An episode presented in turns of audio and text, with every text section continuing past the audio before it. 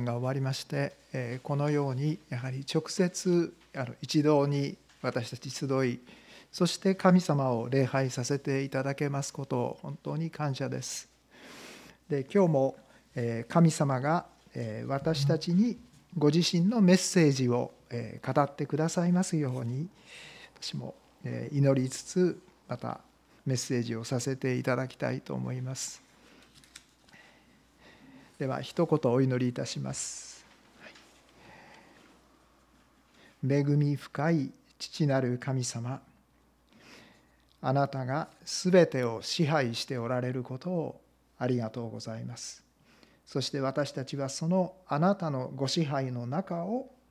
安心して守られて生きることができますからありがとうございます。今日もあなたがどんなに素晴らしく豊かなお方であるかお言葉を通してどうぞ私たちを教えてくださいますようお願いいたします。救い主イエス様のお名前を通してお祈りします。アーメン。今ご一緒に旧約聖書のダニエル書を見ていただいております。今日は5章のところになります。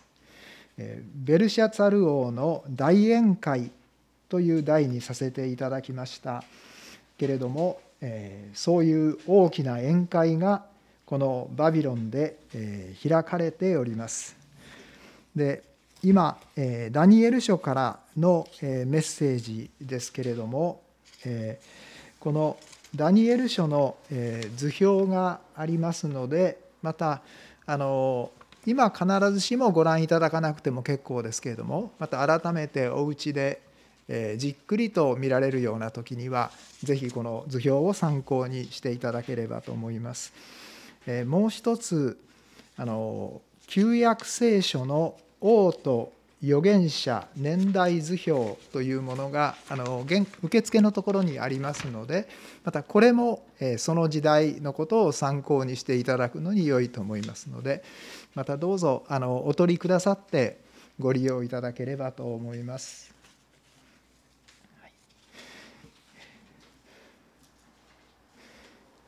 ではベルシャツァル王の大宴会ですが一節のところからこう見てまいりましょう。ベルシャツァル王は千人の貴族たちを集めまして大宴会を催しその千人の前でブドウ酒を飲んでいたということです。このバビロニア帝国の王様ですけれども私たちは最初に第2代のネブカドネザル王についてこの見ました。紀元前605年から562年ですね。でこのネブカドネザル王バビロン帝国の王様の中で一番偉大な大きな業績があった人ですけれどもこのダニエルたちをバビロンに補修しましたのが第1回の補修でそれが600 5年紀元前です。そしてその後エルサレムを滅ぼしてしまいましてそしてまた多くの人々を捕らえ移バビロンへ捕らえ移しました。これが第3回の補修ということになります。紀元前586年です。そして何人か飛ばしまして6代目がナボニドスという王様です。でこの人はネブカドネツァルの、え、娘婿ということになります。そして今日のベルシャツァルこれは第7代です。えー、まあ、ナボニお父さんナボナボニお父さんがナボニドスということになります。で今日はこのベルシャツァル王の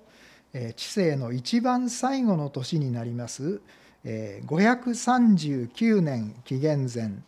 ということですがそこで大きな宴会が開かれております。え一体、まあ、何のための大宴会なんでしょうかここではその努めて大きな宴会を開いて、まあ、規制を上げる必要があったようです。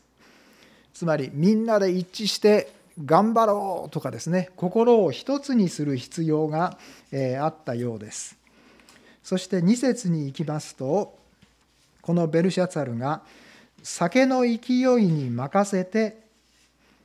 というふうに書かれていますで酒の勢いに任せて、まあ、私たちは普段なら決してしないようなことをこうしてしまうということになるわけですね。えー、父ネブカドネザルがエルサレムの宮から持ち出した金や銀の器を持ってくるように命じたということです。それは王とその貴族たち及び王の側室たちや次女たちがその器で飲むためであったと書いてあります。でこれはエルサレムの神殿にあったもので神様を礼拝するために用い本来用いられていた器です。でそれで自分たち要は人間がそれを使ってブドウ酒を飲むということですね。でこれはあのイスラエルの神よりも自分たちの方が強いんだ俺たちは平気だというようなことをお互いにアピールして、まあ、確認する意味があったようです。で前に征服してしまったあのエルサレムと、ユダ王国でその神をバカにするその神がその国を守ることができなかったから滅びてしまったんじゃないか。で私たちバビロンの神はこのユダヤの神よりも上なんだ強いんだということをみんなで確認しようとしたようです。で4節に行きますと彼らはブドウ酒を飲み金銀青銅鉄石鉄木石の神々を賛美したということですがもうみんなで飲め飲めそして俺たちの神々の方が強いんだ偉いんだということで賛美したということですね。でその俺たちのバビロンの神が守ってくれるんだからバビロンは大丈夫と言いたいようです。でそうしますと5節でガラッと状態が変わってしまいます。ちょうどその時人間の指が現れ王の宮殿の塗り壁の食台の向こう側に何かを書き始めたということですね。で王は何かを書くその手の先を見ていたんですけれどもすると王の顔色は変わりいろいろと思い巡らして動揺した腰の関節はこう緩み膝はガタガタ震えたということですね。でまあでは何がそんなにもうその、えー、体全体が震えていくほどあの怖かったのでしょうか。つまりこれはただ、えー、壁に変な変な指が現れてえ文字が書かれたというだけではなくそのことが自分たちの運命そのままを何か暗示しているように思ったからということになります。今我々がどうなるのか滅ぼされるのか殺されるのか。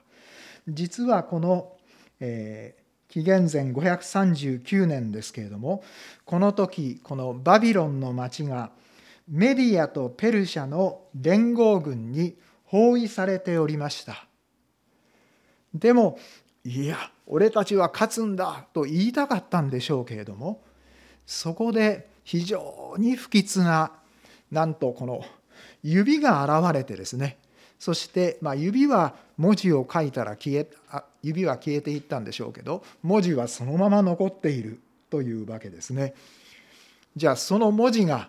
一体私たちに何を告げてるのかこれはもう大事なことになってきます。で7節では王様が大声で叫びまた呪文師カルデア人先生術師たちを連れてこらこさせた。そして誰でもこの文字を読んでその意味を私に示す者には紫の衣を着せて首に金の鎖をかけこの国の第三の権力を持たせる。というすごいことを言うわけですね。大金をやろう。という程度ではなくてもう王様と同じレベルのような権力を持たしやるとそこまで言うわけですね。つまりそれを読み解くことがもうものすごく大事だったということになります。この国が今メディアとペルシャの連合軍によって包囲されてるんですが私たちが勝つのかそれともやられてしまうのかぜひともそれを知らなければいけないということですね。で8節です。で王の知者たちが入ってくるんですけれどもまた例によって彼らはその文字を読むことも王に意味を告げることもできなかったです。で9節ベルシャツァル王はなおひどく怯えてしまうわけですね。顔色が変わり貴族たちももうどうにもしようがありません。その時また雰囲気がガラッと変わってきます。王母、まあ、王様のお母さんということになりますが王とその貴族たちのやり取りを聞いて宴会の広間に入ってきたということですね。でこの王母というところにちょっと、えー、雪のマーク印がついてまして下のところを見ますと脚中では「あるいは王妃」というふうに書かれています。でこれは言語では「え王」という言葉の女性系の形がここに書かれています。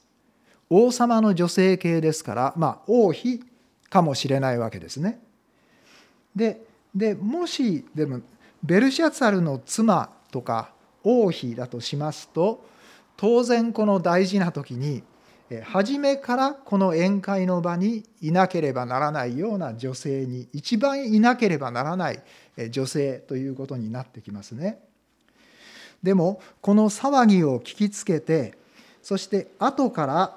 堂々とこの場に入ってきてですねそして実節の中ほどですが王母は言った「王よ永遠に生きられますように。いろいろと思い巡らし動揺してはいけません。顔色を変えてはなりません。とその王に呼びかけることのできる人物ですね。ですから当然王妃よりも高い身分の高い女性ということになってきます。では、えまあ、王母と書いてありますがベルシャツァルのお母さんつまりこのナボニドスの妃ということになるんでしょうか。11節へいきますと「あなたの王国には聖なる神の霊の宿る人がいます」ダニエルですね。であなたの父上の時代彼のうちに才気と聡明さと神々の知恵のような知恵があることはが分かりました。あなたの父上であるネブカドネザル王はというふうに言ってます。えこれ間違いじゃないでしょうか？とここで私たちは思います。えー、父上じゃなくておじいさんでしょ？って思います。でもあの旧約聖書のヘブル語とかバビロンの言葉にはあの祖父おじいさんですね。祖父とかあるいはその反対に孫を表す言葉がありません、えー、実は私も これを準備するまで知りませんでした。というのは旧約聖書にも孫という言葉が時々こう出てきますので当然言語でもそうなんだろうと思ってました。でも私もちょっと調べてみますとこの旧約聖書では、まあ、孫にあたる人について書く時でも言語ではただ息子と書いてあるんです。びっくりしました。でも、まあ、前後関係からあこれは孫だと分かりますので日本語とか英語とかに聖書が翻訳されます時にはあえてこれを「孫」という翻訳にしていきます。ですから「孫」という言葉がま登場します。でもですねあの言語で初めから息子ではなくて孫だとはっきり言いたい時もあります。で、まあ、そういう場合はそれほど多くないんですけれどもその時には、え言語では息子の息子という言い方になってます。であこれは間違いなく孫だというふうに分かるわけですがでも大抵は孫の場合でも言語では息子というふうに書いてあります。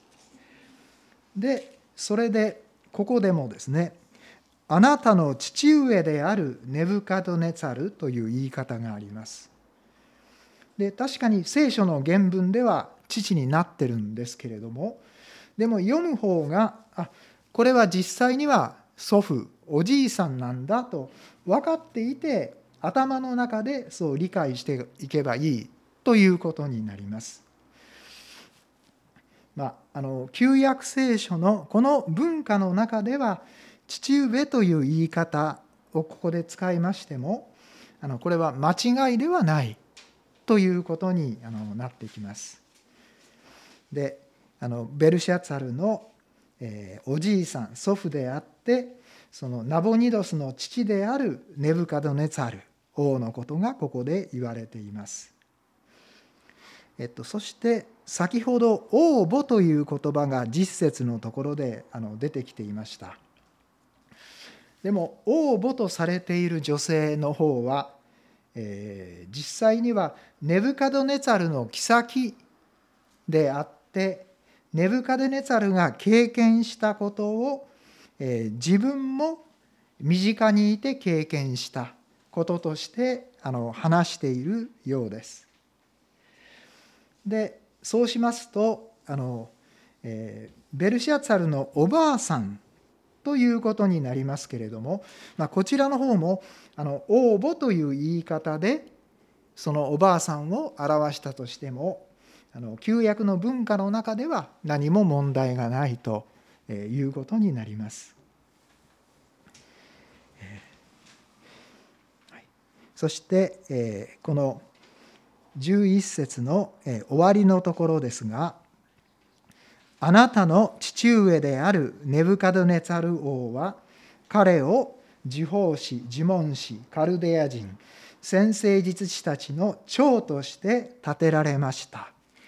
まあ、自分がしっかりと見てきたことをこのえ王様のおばあさんがここで語って聞かせているということであるようです。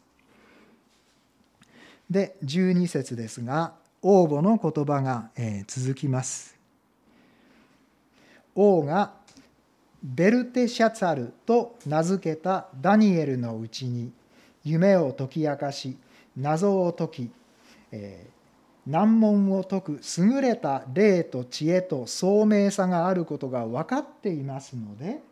今ダニエルを召してその解き明かしをさせましょう。この応募はダニエルへの絶対的な信頼を語っていることになります。でダニエルが登場します。13節のところからです。ダニエルが王の前に連れてこられた。王はダニエルに対して言った。私の父である王がユダから連れてきたユダからの捕虜の一人ダニエルとはお前のことか。まあ随分このベルシャツァルはダニエルを軽く見ているわけですね。お前は捕虜の分際でそんな偉そうなことができるのか？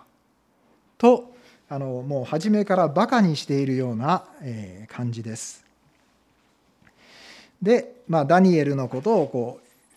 続いてあのお前はでもその神々の霊が宿ってうんぬんということを語っていきます。で16節へいきますと今ももしお前が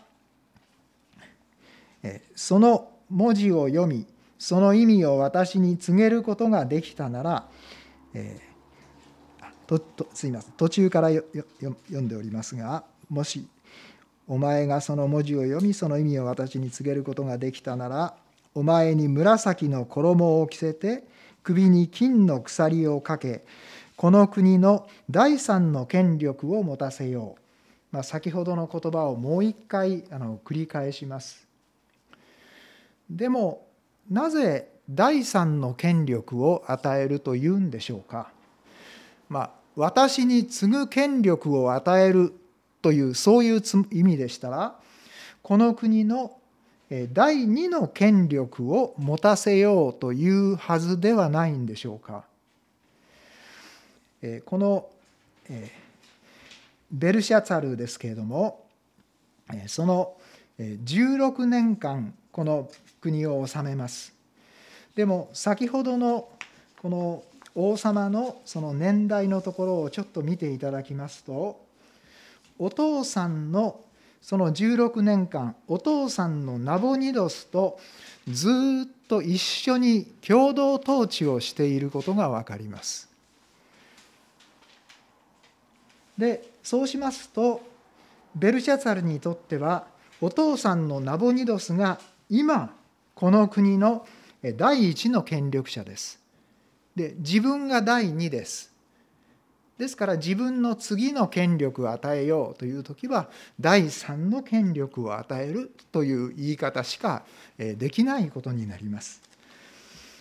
ちゃんとこれであの辻褄が合っているわけですね。まあ、私たちがおかしいと聖書を見てておかしいと思うところでも調べていきますとあやっぱりそうそう書かないといけないんだなんていうことが分かってくるということがもうよくあのあります。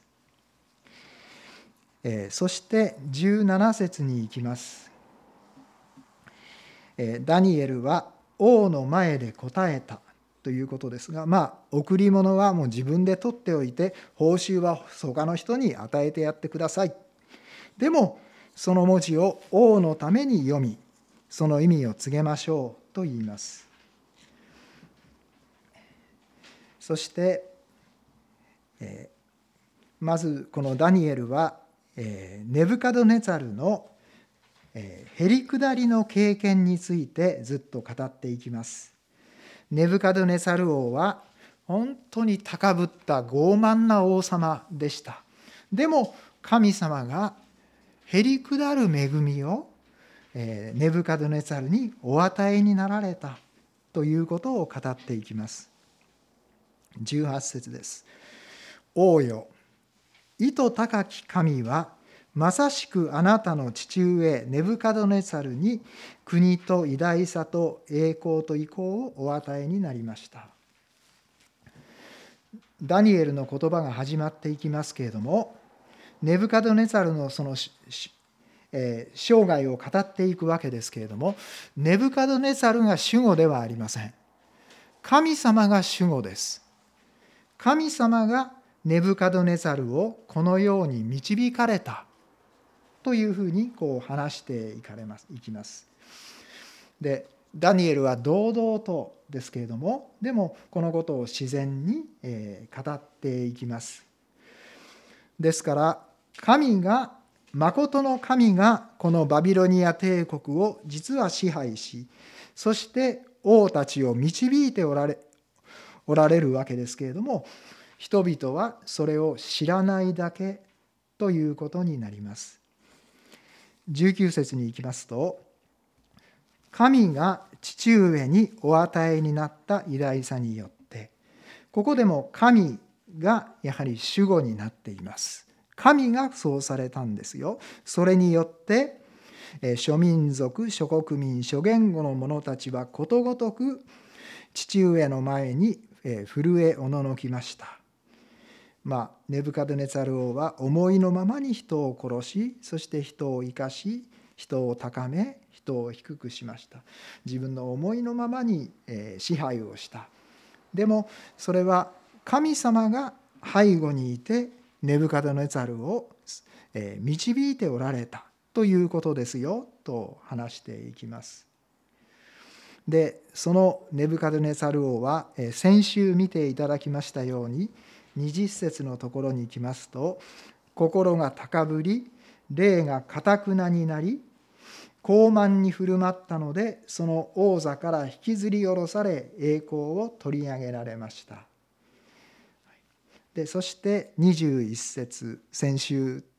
の内容ですけれども人の中から追い出され心は獣と等しくなりのろばと共に住み牛のように草を食べ体は天の露に濡れてついにこう知るようになりました。意図高き神が人間の国を支配し御心にかなうものをその上にお立てになるのだ。と意図高き神が本当に全てのことを支配しておられるんだ。と知ることができるようになりました。でネブカドネサルはこのような素晴らしい恵み誠の神様を知ることができるという恵みをいただきましたでも22節その子であるベルシャツァルベルシャツァル王よあなたはこれらすべてのことを知っていながらちゃんと聞いていながらでも心を低くしませんでした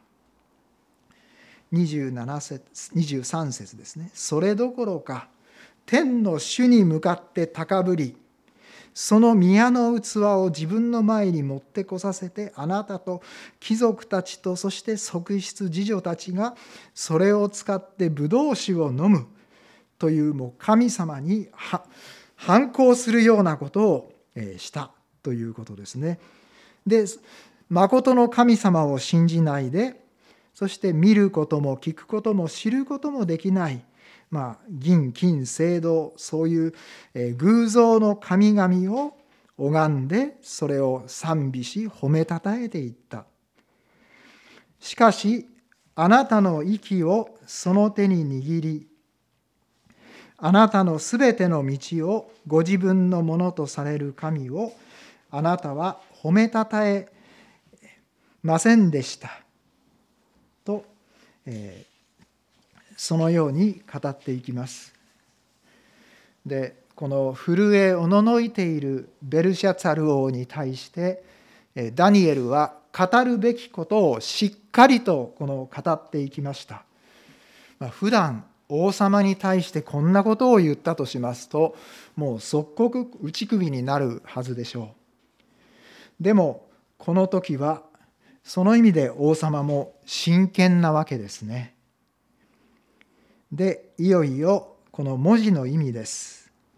24節です。そのため神の前から手の先が送られてこの文字が書かれたのです。この神指が現れて文字を書いたわけですけれども一体誰が書いたのかそのメッセージがどこから来たのかわからないただ不思議なメッセージということではありません。あの出どころがはっきりしているということですね。すべてを支配しておられるその意図高き神がこのメッセージをこの時に送られたということです。その書かれた文字ですが全体ではメネメネテケルウパルシンと読めるわけですけれどもその意味はメネとは神があなたの知性を数えて終わらせたということです。でテケルとはあなたが計りで測られて目方の足りないことが分かったということです。もうダメですということですね。でパルシンとはあなたの国が分割されメディアとペルシャに与えられるということです。これはこのバビロニア帝国が滅ぼされてメディアとペルシャが次に支配するということがここで告げられていきます。そしてその結果ですが29節ベルシャツァルはこの紫の衣を着せてそしてこの国の第三の権力者だとダニエルを、えー、に対して布告するわけですけれどももうそれは何の意味もありません。30節です。その夜カルデア人の王ベルシャツァルは殺されたとあります。その世ということです。なぜこんなに急にあの事態が変わったんでしょうか。えー、聖書以外のものでこのことが、えー、ちゃんと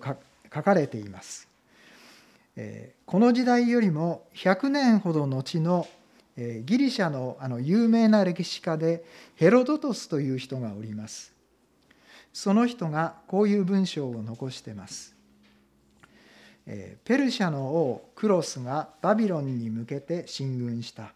しかしバビロニア人は出陣してクロスを待ち構えた。バビロニア人は打ち負かされて城壁の中に逃げ込んだ。バビロンには何年分もの物資が蓄えられているので籠城に不安はなかった。まあ、ですからあの大宴会を開いたりできるわけですね。一方クロスは包囲しているわけですが時間が過ぎ去るばかりで状況には進展がないので困難を感じていた。そこで誰が提案したのかあるいは王自身が考えたのか、えー、次のような戦略にかけた。軍隊の大部分を川の流れがバビロンの市内に入るところに置いて軍隊の一部を町の反対側で川が町から流れ出るところに配置して流れを渡れるようになったらすぐに町に入れと命令してあのクロス王自身は軍の他の部分を引き連れてあまり主力ではない部分ですね引き連れて湖に来てそこで運河を掘って川が湖に流れ込むようにしたというこういう文書が残っています。そして水位が下がっていきましたので川の水を取り入れる水門からメディアとペルシャの連合軍がバビロンに侵入して難なくその町を占拠したということです。この、えー、偶像ではなくてこの全てを支配する誠の神を知らなければならない。でそしてこの全てを支配しておられる神がちゃんとおられて私たちを導いていってくださるわけですけれども今週の聖句とさせてもらいましたのはダニエルの5章の23節のおしまいの方です。しかしあなたの息をその手に握りこれはベルシャツァルですね。息をその手に握りあなたのすべての道をご自分のものとされる神をあなたは褒めたたえられません。褒めたたえませんでした。と言われてしまいますけれどもここでダニエルはこの聖書の神誠の神をあなたの息をその手に握りとまず言っていますま私たち一人一人の命そして息また全てをあの完全に支配しておられる神だということですね。であなたの全ての道をご自分のものとされる神ですがでその神は私たちにご自身を表されまして毎日の生活の中でこの「あなたのすべての道を」と書いてありますけれどもいつでも毎日の生活の中のそのすべてをご自分のものとして導いていってくださるそういう神様です。ですから私たちはそのでは神様の導きを豊かにいただいていくにはあのどうすればいいでしょうか？その神様が私たち人間にご自身を一番はっきり表されるのが聖書ですね。